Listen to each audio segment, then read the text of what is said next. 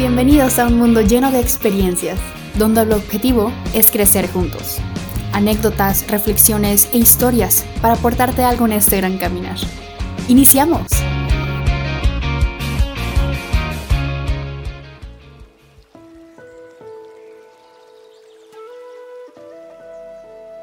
El egoísmo inteligente. Cuando hablamos o escuchamos a una persona decir es que es egoísta, normalmente nos imaginamos a una persona con ciertos aspectos negativos, como alguien incluso malo. Hace poquito le pregunté a alguien, ¿qué opinas de una persona egoísta? Y me dijo, es una persona mala. Sin embargo, creo en la experiencia que he tenido que se ha entendido mal este concepto. No, no tanto la palabra, porque en realidad pues sí el egoísmo como tal eh, eh, mal manejado se transforma en egolatría.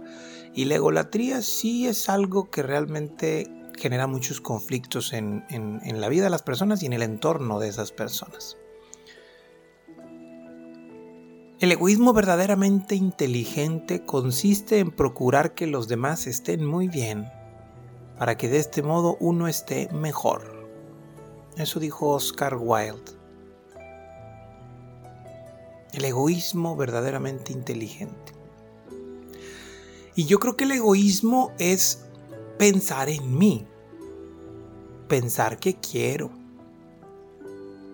ponerme como prioridad me atrevo a decir que debería de ser algo natural en todos, como en los niños. Yo recuerdo un, momento que, que, que me tocó vivir con mis hijas, que si me escuchan les mando muchos saludos y un besote, en donde estábamos viendo la televisión. Mi hija Patty tenía a lo mejor 5 años, 6 años por ahí. Y mi hija Jacqueline, pues uno o dos por ahí. Recuerdo a lo mejor uno, porque recuerdo bastante bien que Jackie todavía utilizaba el chupón. Y por circunstancias que realmente no recuerdo, la silla que normalmente usábamos para nuestra hija Jackie en el, eh, para llevarla en el carro, la silla está especial para los bebés, estaba ahí en nuestra casa, o sea, no estaba en la camioneta. La bajamos porque ocupábamos el espacio o algo así.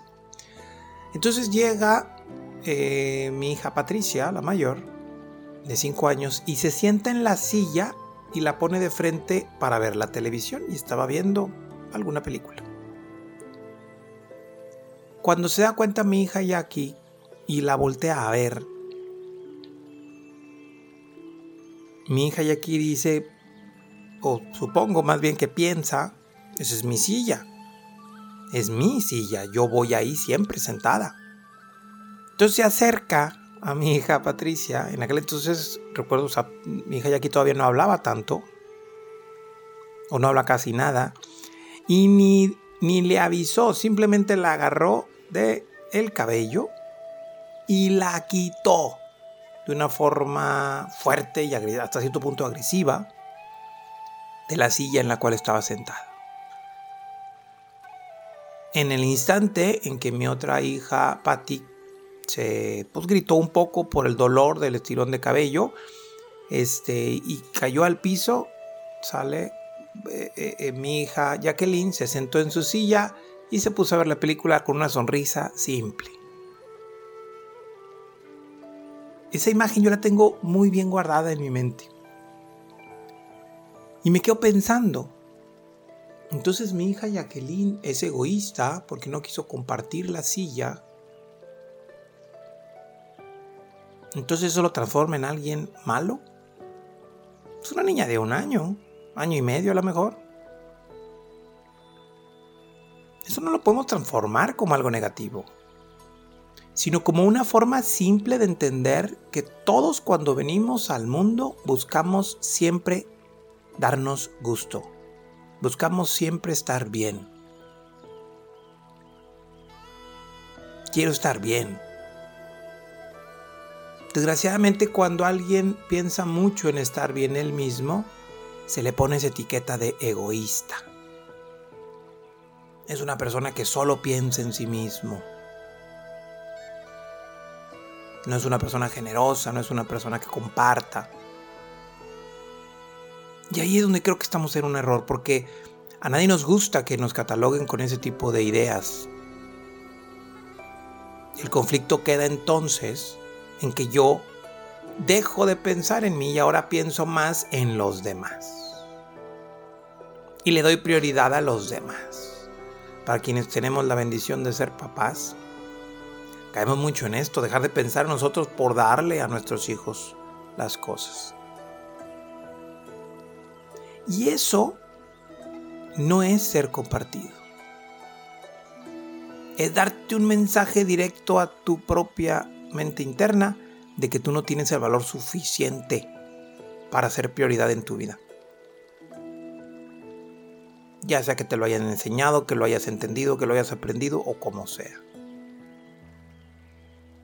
es muy importante que aprendamos a ser egoístas, no ególatras, egoístas.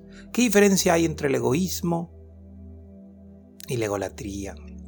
Al menos el egoísmo inteligente del que estoy hablando. El egoísmo implica de que yo tenga una mente o procesos mentales que ayuden a que yo esté bien. Y también los demás. Y la egolatría es que tenga procesos mentales en donde solo yo esté bien, en donde yo estoy bien haciéndole mal a los demás. Es así definitivamente que es, esa golatría es la que no cabe en este mundo. Que desgraciadamente está presente, pues sí. Entonces no es ser egoísta querer pasar tiempo a solas. No es ser egoísta decirle que no a ciertas cosas porque estoy cansado, porque no deseo ayudar, porque lo que sea. No es ser egoísta establecer límites y decirle a la gente, ah, no puedes pasar de aquí. ¿Por qué? Porque esto es mío. No es ser egoísta decir lo que piensas, decir lo que quieres, decir lo que sientes. No es egoísta, no es ególatra. Es verte como una persona que tiene necesidades, verte como una persona que desea sentirse bien y que de una o de otra manera piensa en sí mismo. Si yo tengo, no sé, un plato de comida y veo a alguien hambriento, no es ser egoísta compartir solo una parte de mi plato, porque yo también quiero comer.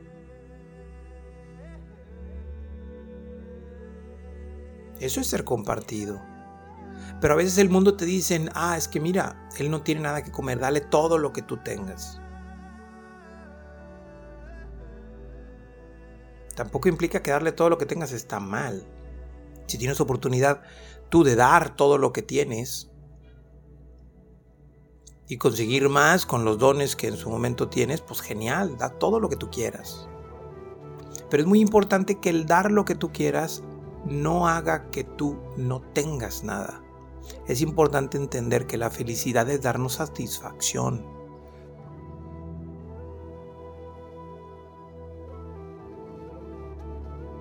Cuando el ver por ti, cuando la individualidad se transforma en egolatría, implica dejar de ver a los demás para solo verte a ti. Y eso es enfermizo y tarde o temprano se va a hacer algo incómodo.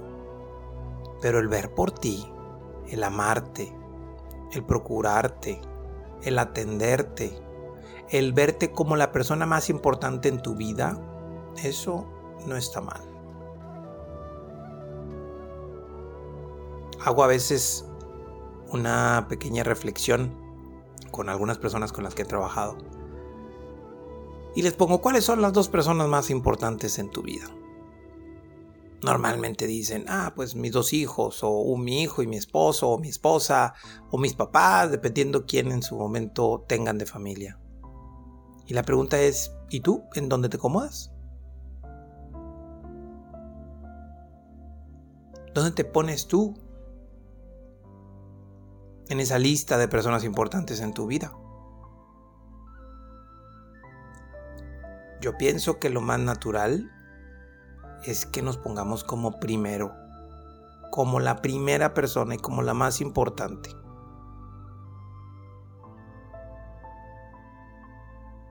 Para vivir bien ese egoísmo hay que combinarlo con algo. Y aquí es donde viene lo, importante, porque la persona que solo es egoísta tiende a, terminar en egolatría y tiende a estar incómodo y, ser persona que cae mal y que tiene cosas que no terminan por funcionar. Y la clave es una frase que, le, que por ahí le leía a Mario Benedetti. Decía, la generosidad es el único egoísmo legítimo. Y me encantó esta frase. Porque cuando una persona piensa en sí mismo primero, acompañado desde la generosidad, desde un corazón que comparte, desde un corazón que expresa eh, eh, poder dar, eso hace que realmente podamos vivir el egoísmo, el del pensar nosotros, el ser las personas más importantes en nuestra vida y estar bien también, sin llegar a esa egolatría que hace mal sin llegar a ese desdén de lo que las otras personas pudieran pensar de sí mismos. No se trata de que para que yo sea importante me haga el más importante, porque yo soy la persona más importante en mi vida, así como tú eres en la tuya. Piensa en esto.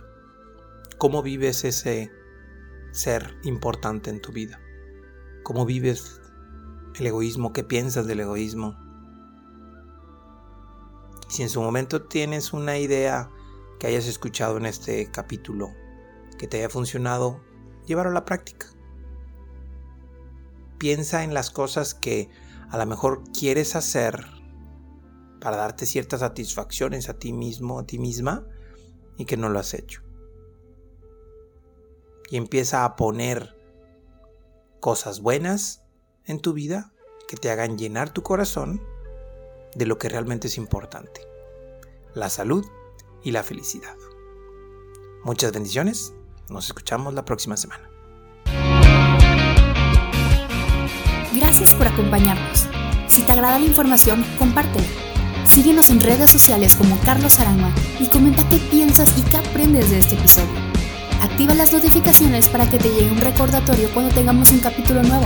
Y muchas gracias por vivir este mundo lleno de experiencias.